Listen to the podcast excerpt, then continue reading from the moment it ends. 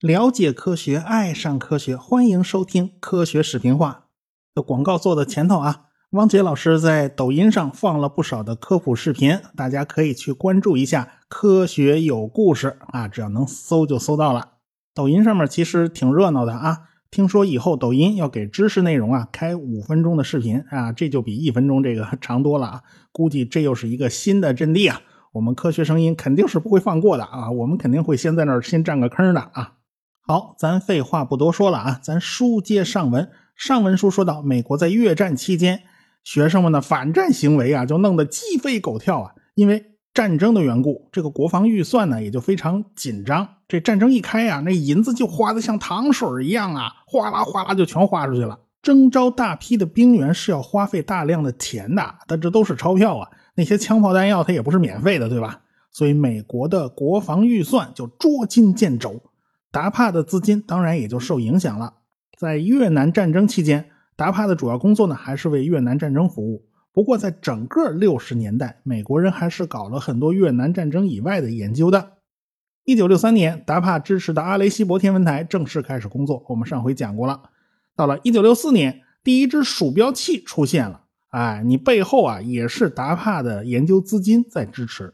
虽然呢，这个鼠标器它不是什么大钱啊。但是达帕就是以这样的模式在工作，他们藏在幕后，用资金和项目作为指挥棒，在调动全美国各种科学研究，特别是在计算机领域，百分之七十的资金呢，其实都是来自于达帕的。尽管看上去啊，都是各大学在那搞研究，但是对于这些大学来讲，他们只是考生出题目的考官呢，是达帕。斯坦福研究所机器学习小组的负责人叫查尔斯·罗森，在一九六四年就提出了一项建议。他提议建造一种机器人儿啊，这东西只有科幻小说里才有啊。当时的计算机根本就没有办法应付那么复杂的计算。即便如此，这个罗森知道这达帕肯定会看得上这东西，会愿意掏钱的。果然，他跟达帕一说，那达帕就动了心了，就掏了七十五万美元啊。七十五万美元在当年呢，就是。就相当于现在的六百万美元左右，足足鼓捣了六年，罗森的团队就鼓捣出了一个机器人叫杀鸡啊，这这个这不是不是杀鸡宰羊那个啊，这个机器人有三个轮子，靠步进电机驱动，它走路的时候摇摇晃晃的，因此才给它起名字叫杀鸡。这个机器人呢，尽管很简陋，但是却是一个里程碑。这个机器人拥有电视摄像头、三角测距仪和碰撞传感器，哎，而且通过无线电和视频连接到了计算机系统上。就靠这些数据，机器人杀鸡就能完成哦识别物体啊、线路规划呀，而且呢还可以靠着某些命令啊推开某个障碍物。为了实现自动路线规划，程序员们就设计出了两种经典的导航算法，一种叫 A star 算法。一种叫可视图算法，这些算法都是网络游戏最常使用的算法之一啊。算法基础就是在那个时代奠定的，不过那个时代的计算能力实在是太差了，人工智能的研究要到二十一世纪才会有大的起色。不过呢，达帕推出的下一个项目才是真正改变了我们的世界，他们启动了阿帕 net 的研究，也就是阿帕网。当时呢，国防部高级研究计划局一直叫。阿帕啊，到一九七三年，他在在前面加了个 D，就被称为达帕了。所以呢，那网络系统的名字啊也很直白呀，就是拼在一块一块嘛，就后边加个 net 就完了嘛。美国国防部当时认为，如果仅有一个集中的军事指挥中心，万一这个中心被原苏联的核武器摧毁了啊，给被被炸了，那全国的军事指挥系统啊就全部处于瘫痪状态了，那么后果是不堪设想的。会不会形成这种群龙无首的局面呢？即便那其他各个节点都还在，但是通信被切断的话，指挥系统也就完蛋了，因为一切都依赖这个核心节点，依赖这个中心。所以，尽管当时呢也出现了连线系统，但是它是点对点的设计。推动了阿帕网建设的泰勒曾经就回忆过当年那个情景啊，他那办公室啊有三套终端系统，哎，每一个都连接到不同的计算机上。有一个要连到系统开发公司的 Q 三二计算机上，另外一个终端呢是连接到加州大学伯克利分校的，还有一台呢是连接到东海岸的麻省理工。啊，这泰勒他这一个人呢，他就得在几台终端机面前走来走去，而且不同的计算机系统使用的操作方式也不一样，命令也不一样。这泰勒的脑子他就得不断的切换，这当然是非常累的一件事他当然就会冒出一个念头啊，为什么要这么傻乎乎的来回走路啊？啊，为什么为了接近三个机构的电脑，我就必须在三台这个终端机前面来回走走，来回溜呢？这是不科学啊！所以。他就开始想，能不能用一台终端机解决问题呢？这个泰勒后来成了达帕下属的信息技术办公室的领导，他正是以这种身份推动了阿帕网的诞生。在当时，兰德公司也开始设想一种可以做分组交换的网络系统。英国国家物理实验室的戴维斯也在1965年想到了类似的办法。分组交换这个词呢，就是戴维斯最先提出来的。利用这种技术，可以建立一个个分散的指挥系统。它由一个个分散的指挥节点组成，即使有部分节点被摧毁了，其他节点仍然可以正常工作。这个系统是有一定的抗打击能力的。你苏联总不能一下子把全国啊网络全都打坏了啊，把美国所有网络都打坏了，这是不可能的。泰勒自己是领导，他号称是没有手指的。钢琴家，他可以听，他可以看，哎，他可以说，但他就是不能动手。所以他从麻省理工挖来了罗伯茨，由罗伯茨来担任这个项目的项目经理。一九六七年，罗伯茨就到了高级研究计划局，开始动手筹建这个分布式的网络。人员调度和工程设计呢都很顺利。一九六八年，罗伯茨提交了研究报告《资源共享的计算机网络》。在这份报告里面，他宣扬的就是要让阿帕的电脑都达到相互连接，从而使大家分享彼此的研究成果。根据这份报告组建的国防部高级研究计划网，也就是著名的阿帕网，拉里·罗伯茨呢也就成了阿帕网之父。这个网络不仅仅有足够的健壮性，而且还可以使得大家的信息啊及时共享，计算机的资源呢也能够得到充分的利用。因此，学术界也是相当支持的。当时啊，大型的计算机很少，而且这些计算机都在为国防军工服务。假如啊，你想啊，有个大学教授可以轻松的连到这些大型计算机上，哎，调用大型计算机的资源的话，那么他们得开心死啊，他们求之不得呀。一九六九年，阿帕网的一期工程建成，当时只有四个节点，分别是洛杉矶的加州大学洛杉矶分校。加州大学圣巴巴拉分校，还有斯坦福大学、犹他州大学的四台计算机，就在十月二十九号上午的十点半，加州大学洛杉矶分校的学生叫查尔斯·克莱恩，往斯坦福发了一个指令，这个指令就是 log in，就是登录啊。结果这计算机崩溃之前呢，只发出去两个字，也就是发了一 L O，对方看着还不明白呢，后面的字怎么就不过来呢？过了一个钟头啊，这这个计算机系统啊，才从崩溃之中恢复过来。它是 reboot 了，它重启了吗？哎呀，这个重启以后啊，没事了，顺利的发出了登录指令。这个两边的计算机呢，就正式连通了。第一个永久性的阿帕网连接呢，是在一九六九年的十一月二十一号，由加州大学洛杉矶分校和斯坦福之间建立的这个连接。等到了一九六九年的十二月五号。四个节点全部连进网络，这个网络就正式建立了啊！这四个学校就可以来回的发东西了。这就是现代互联网的雏形——阿帕网建立的过程。到一九七五年，接入这个网络的主机啊，已经一百多台了。这个管理呢，也就被移交到了国防部的国防通信局。达帕老是这样嘛，就是扶上马送一程，然后就踢给别的部门了。在一九七三年。TCP/IP 协议诞生了。这个协议呢，能在占用资源很小的情况下，尽可能可靠的传递信息。这个东西啊，就是现代互联网的基础啊！没这东西，一切都玩不转啊！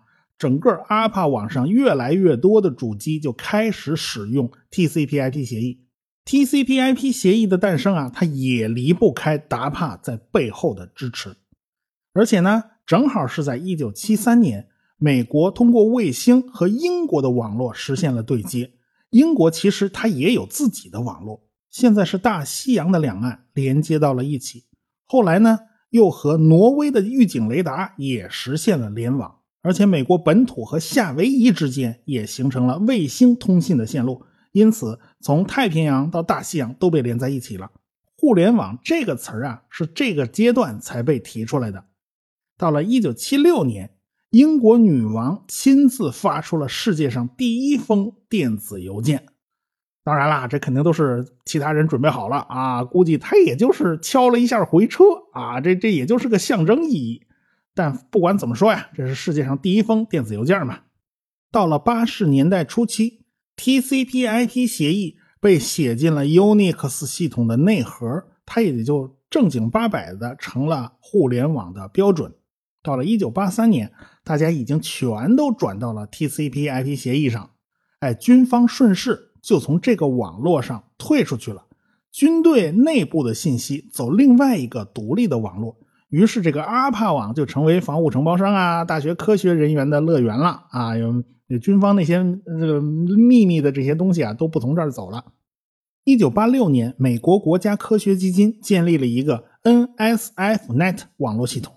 这个网络是对外开放的，各个大学、研究机构乃至私人企业都是可以参与的。因此，这个 NSFNet 取代了阿帕网的作用。当网络的节点增加到了一定程度以后呢，也就不需要美国国家的扶持了啊！你们什么国家机构啊、什么基金呢，你就您就别掺和了。所以，互联网实现了商业化的运营。阿帕网呢，在一九九零年顺利关闭。结束了他自己的使命。大家不妨去想一下啊，假如达帕他不是和大学机构合作，而是自己招聘一套人马，自己搭建一个纯粹内部的指挥网络系统，那么互联网还会是今天这个样子吗？所以美国人一开始走的就是军民融合的这个路子，这可以说是一举两得的事情，值得我们好好去思考。现在不光是美国的 NASA 等等机构啊，开始借鉴达帕的模式，就连 Google 这样的企业，它也开始借鉴这样的模式了。到了七十年代，达帕就逐渐找到了自己的突破口，自己到底应该在哪个方向上发力啊？六十年代简直是没头苍蝇一样在乱撞，什么社会学，这这这是是不是你该管的事儿呢？对不对？你你去研究那些个成绩那些东西，真的是有好处吗？所以，他逐渐慢慢的开始往信息系统上转移。这个这个信息系统啊，对现代战争的影响是非常大的。五十年代战场的指挥系统被称为 C 二系统，也就是指挥与控制，这是两个 C。到了六十年代呢，根据越南战争的经验，就提出了 C 三系统，其实也就是三个 C 了，就是指挥、控制和信息。到了一九七七年，美国人又加上了情报。被称为 C3I 系统，到现在呢，又加上了计算机，呃，就变成了四个 C 了，叫 C4I。最近呢，又提出，哎呀，只有这个 I 是不够的，要提要加上监视和侦查。于是呢，C4I 就变成了 C4RS 系统。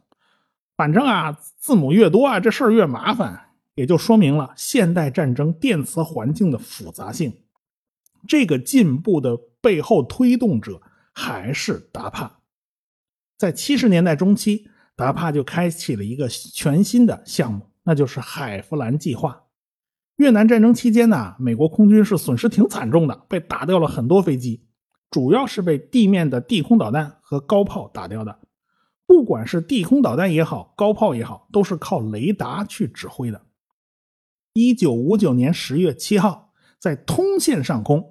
咱们中国的地空导弹部队，也就是五四三部队，用萨姆二导弹把台湾的 RB 五十七 D 高空侦察机给打下来了。这是世界上第一次动用地空导弹在实战之中击落敌机，哎，这是世界第一哦。后来我们国家还创造了多个奇迹呢，比如说这萨姆二导弹本来是为了固定阵地设计的啊，这是栽在这儿就不能走的。结果咱们中国那五四三部队拉着萨姆二满满中国打游击。而且呢，还发明了尽快战法，对付敌人的雷达告警器。这些招数啊，当然都传授给了越南的地空导弹部队。苏联人呢，他也知道尽快战法，而且苏联人还做了进一步的改进他们搞出了一个东西叫假负载。美国人在飞机上装有雷达告警装置，当他们发现雷达波死死盯着自己这架飞机的时候，他就知道，哎呀，不好，我被别人发现了。他需要摸头就跑，或者采取其他什么措施啊，躲避一下啊，做个机动啊。我国的地空导弹部队采取的措施呢，就是尽量压缩雷达的开机时间，等飞机飞近了，这个雷达突然开机，在极短的时间内对准敌机，哎，然后这导弹就打出去了。敌机即使发现，哎呀，我被雷达瞄上了，还没来得及做出反应呢，就被我们的地空导弹给打下来了。这就是所谓的尽快战法。但是有个问题哦，雷达你开机再快，也要花一段时间的。它不是说一开机马上就能用到。你别忘了，那时候都是电子管，电子管是要预热的。可是防空作战可是争分夺秒，特别是对付高空高速飞行的喷气式飞机。苏联人的办法呢是这样的：咱雷达一直开着，雷达不关机。本来呢，这个能量啊，应该是转化成无线电信号，从天线上发出去。现在呢，咱不让能量发出去啊，咱把这能量呢，这个电呢，咱都接到一大电阻上，咱去烧开水啊，用用水去冷却。如果需要，它就反正它就在那烧着啊。如果需要，咱直接一扳开关，这个从烧开水立马就切换到天线上发射出去了，它不用开关机啊，这机器一直是热的，哎，所以它反应速度更快。但是战场上的电子对抗啊，可不是是这么简单的。电子对抗是非常复杂的。后来美国人又发明了可以干扰地空导弹雷达的干扰吊舱。哎，在一九六五年，平均十六枚萨姆二导弹就可以打下一架飞机。到了一九六八年，美国人加了干扰以后，平均要一百枚导弹才能打下来一架。哎呀，这个这个开销太大了。即便是如此啊，等到越南战争打完了。美国人开始清点损失啊！这在十三年的时间里，我们到底被打了多少架飞机啊？美国在越南损失了三千七百二十架固定翼飞机和四千八百六十八架直升机，总共损失了八千五百八十八架飞机，平均每天损失两架飞机啊！哎呀，这个数字好惊人呐！后来就在一九七三年发生了赎罪日战争，这是在中东地区打的。以色列在十八天里面损失了一百零九架飞机，阿拉伯国家的空军那都是苏联一手调教出来的。尽管这个学生学来学去，他也没学到老师的真传，但是这场战争仍然打得以色列心惊肉跳。以色列空军的实战能力是非常强的，即便这样也打得胆战心惊啊，打成那个样子。假如战争时间再拖长一点，那以色列的飞机都要被打光的。所以美国人和北约组织、欧洲盟友啊，这一评估啊，这个苏联主导的这个华约国家的防空雷达网啊，都是非常强的，肯定是比埃及人更厉害。那么照这个打法，只要两个礼拜，北约国家战斗机就全都打光了。这不行啊，那不能这么干打下去啊！这个战斗机的消耗太厉害了，我们得降低战斗机的消耗，怎么办？就得靠对付它那个雷达。让他雷达看不见才行呢，所以达帕就这个问题向五家飞机设计公司进行了咨询，究竟该如何降低雷达信号的反射强度呢？有没有办法把这种飞机造出来呢？仙童公司、格鲁门公司拒绝参与讨论啊！你这个别问我，我们不知道啊，估计他俩是觉得这事儿没戏啊。通用动力公司坚持采用电子干扰的方法解决问题。哎呀，咱说咱藏是藏不住啊，只能用大嗓门嗯，吵死他，埋死他啊，这是可以的。所以这三家公司呢，就都出局了。剩下两家公司是麦道公司和诺斯罗伊普公司。这两家公司各拿了十万美元啊，做第一期的研发工作。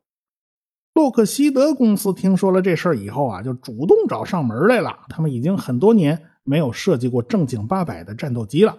他们参与了中央情报局和空军的 A 十二截击机计划。这个 A 十二项目后来发展成了 SR 七十一侦察机。这种飞机呢，可以飞到三倍音速，飞三万米高空，是世界上飞得最快的侦察机。而且呢，它采用了当时比较强大的电子干扰技术和一定程度的隐身技术。哎，所以啊，他多年在中国周围以及朝鲜呐、越南呐溜来溜去，就是没被打下来过啊。他这个还是蛮厉害的，飞得快，别人追都追不上，拦都拦不住啊。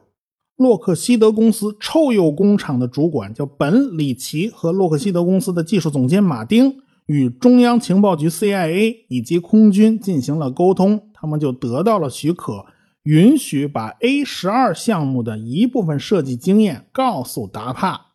哎，这个隔着部门呢啊，这个你要使用我们的那个研究的成果呢，你得经过我们授权啊，这肥水肥水不流外人田。好在这达帕呢，都是国防部下属系统的，他也不是什么外人。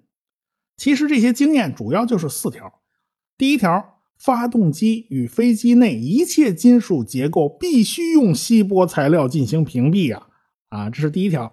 第二条，不能被屏蔽的结构必须使用透波材料制造啊，什么塑料啊、玻璃啊这些，这都都是透波材料嘛。第三条。为了防止 S 波段和 X 波段这种厘米波雷达的探测跟踪，飞机的外形必须能把入射波反射到远离雷达的无威胁的方向上啊！咱千万不能九一一百八十度给它怼过去，不行啊！这千万都躲远点第四条，为了降低反射，飞机的外形边角应该是柔和过渡的，比如说一身融合结构。咱弄出一直角来，这是作死。达帕一看，也呵，这来了第三家了，这来了一自干五啊！这是这一开始啊，他不同意洛克希德公司的介入，为什么呢？兜里没钱呢。这个项目的启动预算呢，只够给两家公司的，他不会给三家。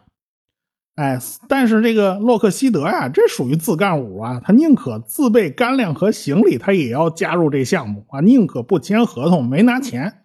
所以，洛克希德公司那可是自己掏了腰包来参加这个计划的。最开始，底层的设计师就开始问上级领导啊，问这个设计专家叫奥瓦霍塞，想要减少这个雷达反射面积啊，这个东西应该怎么设计呢？这个奥瓦霍塞就回答：这这玩意儿简单啊，听好喽，你只要用平坦的表面把雷达波反射开就行了啊，这这反别的地儿去，千千万别返回去就行了。可以把一系列这样的平面给它组合起来，而且呢，这个边缘要偏离雷达探测的方向，这样呢，基本上就把辐射呀全都给散到一边去了。一边说呢，他还一边画，他在一张纸上画了一架看起来十分怪异的、具有多面体外形的飞机。正是这段简短的谈话和这张粗略的手稿，就为最后的方案定下了基调。最后的方案就是这按这路数走的。当时的大型计算机啊，可能计算能力还不如现在手机强呢，所以计算不了太复杂的形状，需要把复杂的外形分解成一个个的小三角去计算。设计成多边形呢，也有利于降低计算量。哎，等他们把做好的模型拿到实验室去测量的时候，就发现跟他们想的完全不是一码事儿，他们的计算误差是非常大的，和实际的效果完全对不上。好在美国的空军的研究部门翻译了一份苏联人的论文，是一个叫乌菲姆谢夫写的。这份论文的中心思想就是告诉大家，无线电波的衍射应该如何去计算。按照苏联人的发现，无线电反射信号的强度其实跟物体的体积大小没什么太大关系，只是跟物体的边缘有关系。也就是说，处理好了这些边缘的话，一架庞大的飞机的反射信号。是可以做到非常弱的。这篇论文就奠定了现代隐身飞机理论的基础。洛克希德是万万没有想到啊，这个竞争对手苏联呢，居然给自己送了这么一份大礼包。这个苏联人打死都想不到这份论文会有这么大作用啊！怎么就让他漏出去了呢？很快，洛克希德公司啊就修改了他们的计算程序。根据苏联人的这个理论，他们设计了二十多种不同的造型，把这些模型拿到计算机里面去计算。修改以后的这个评估程序啊，果然是不负众望啊，就选中了一个菱形的造型。这个形状看起来就有点像个红缨枪的枪头。有很多人就担心呐，你这东西你飞得起来吗？因此给这个造型起了个名字，叫“无望的钻石”，就没戏了啊，这没希望了。这名字是前任设计师凯利·约翰逊起的啊，他就对这东西一点都不看好。当然了，洛克希德的设计师都是经验丰富的行家，他们不会平白无故设计一个多面体出来的。当时在 NASA 研发航天飞机的时候，他们做了一系列的升力体的实验。也就是说啊，他们在研究一个飞行器，假如它没有机翼，我只靠机身，能不能产生足够的升力保持飞行？那么这种升力体能不能保持有效的操控？NASA 它是有考虑的呀。他们想啊，让载人的飞船如果能滑翔降落啊，这不就最好了吗？哎，这不就可控了吗？但是咱最好是不要带翅膀上去，行不行啊？那个带个翅膀上去，一来太难看，太占地方；二来在太空里那就是个累赘啊，那东西也没什么用的。只有回来的时候，这个翅膀才能派用上，还派上一回。所以 NASA 当时就想，我就光着身子，就一小鸭蛋，咱就能不能滑翔飞回来？如果这鸭蛋就能飞回来，那就再好不过了。所以当时美国人造了很多升力体的飞行器啊，都是用来做实验的。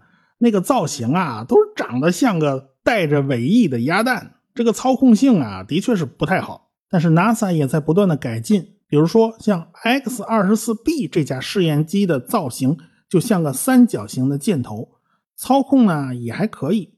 所以洛克希德最开始设计的造型啊，就有点像 X 二十四 B，只是 X 二十四 B 呢，它走的还是圆弧线，它的机身还是走弧线的。洛克希德的无望钻石，它走的就是多边形，全是直线结构的。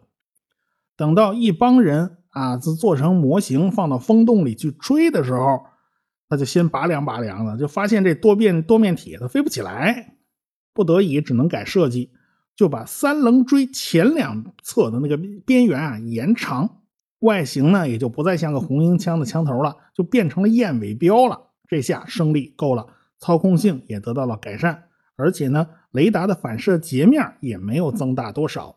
等设计方案确定下来以后呢，几家公司就要到达帕去交作业了呀。这麦道公司呢拿不出作业，就等于你你你直接出局啊。诺斯罗伊普公司和洛克希德公司呢就拿到了一百五十万美元，两家厂商啊，你们分头去建造木质模型。这个木质模型是用来比对雷达反射性能的。结果这洛克希德呀。就厚着脸皮啊，管人家麦道借了试验场地，他们自己没有合适的试验场地啊，用一个杆子把飞机模型举到半空中，然后用雷达来测试反射信号强度。等了半天，那雷达操作员都等得不耐烦了。你们这帮人说要把飞机装到杆子顶上去，怎么这么半天还没装好呢？结果洛克希德的人告诉雷达操作员，早装好了，你没看见呐？这雷达操作员就是不信呢。是吗？你们早装上去了，是不是给风刮掉了？这这这哪有风啊？这雷达操作员突然发现，哎，这有有信号了。这洛克希德的试验人员出去一看，只见这模型上蹲了一只鸟。哎，要是这只鸟不蹲在这模型上呢，这雷达操作员就啥都看不着。其实拿人眼睛都能看见了，他雷达愣看不见。哎，可见啊，这只鸟的反射。比飞机模型都要厉害的多，可见这个飞机的反射截面有多低。等到空军的人来做对比测试，两家提供的那个模型反射截面啊，都比那支撑那杆子还要小，说明呢这两家公司的能力都不错。没办法，洛克希德就是不得不花了十几万美元改造那两根杆子啊。诺斯罗伊普呢也设计出了自己的计算程序。哎，这个底层原理啊，还是来自于乌菲姆谢夫同志的论文啊。这最终呢，评估结果就出来了，最后是洛克希德团队赢了。为什么呢？他们在屁股方向的反射比诺斯罗伊普低了很多，于是海弗兰项目最后花落洛克希德。不过达帕呢，啊，为了保持大家的精诚团结啊，就给了诺斯罗伊普另外一个项目。代号叫沉默蓝啊，这不叫海弗兰了。这两家呢都有收获，这是两个项目给了两家人，哎，所以这两个项目最后都开花结果。下一步呢，洛克希德就需要制造一架真正能飞的原型机了。可是洛克希德碰上了一个大麻烦呢，那就是没钱了。前几年呢，陆续爆出了洛克希德公司的一系列丑闻。这洛克希德公司差点就挂了，这到底是怎么回事呢？咱们下回再说。科学声音。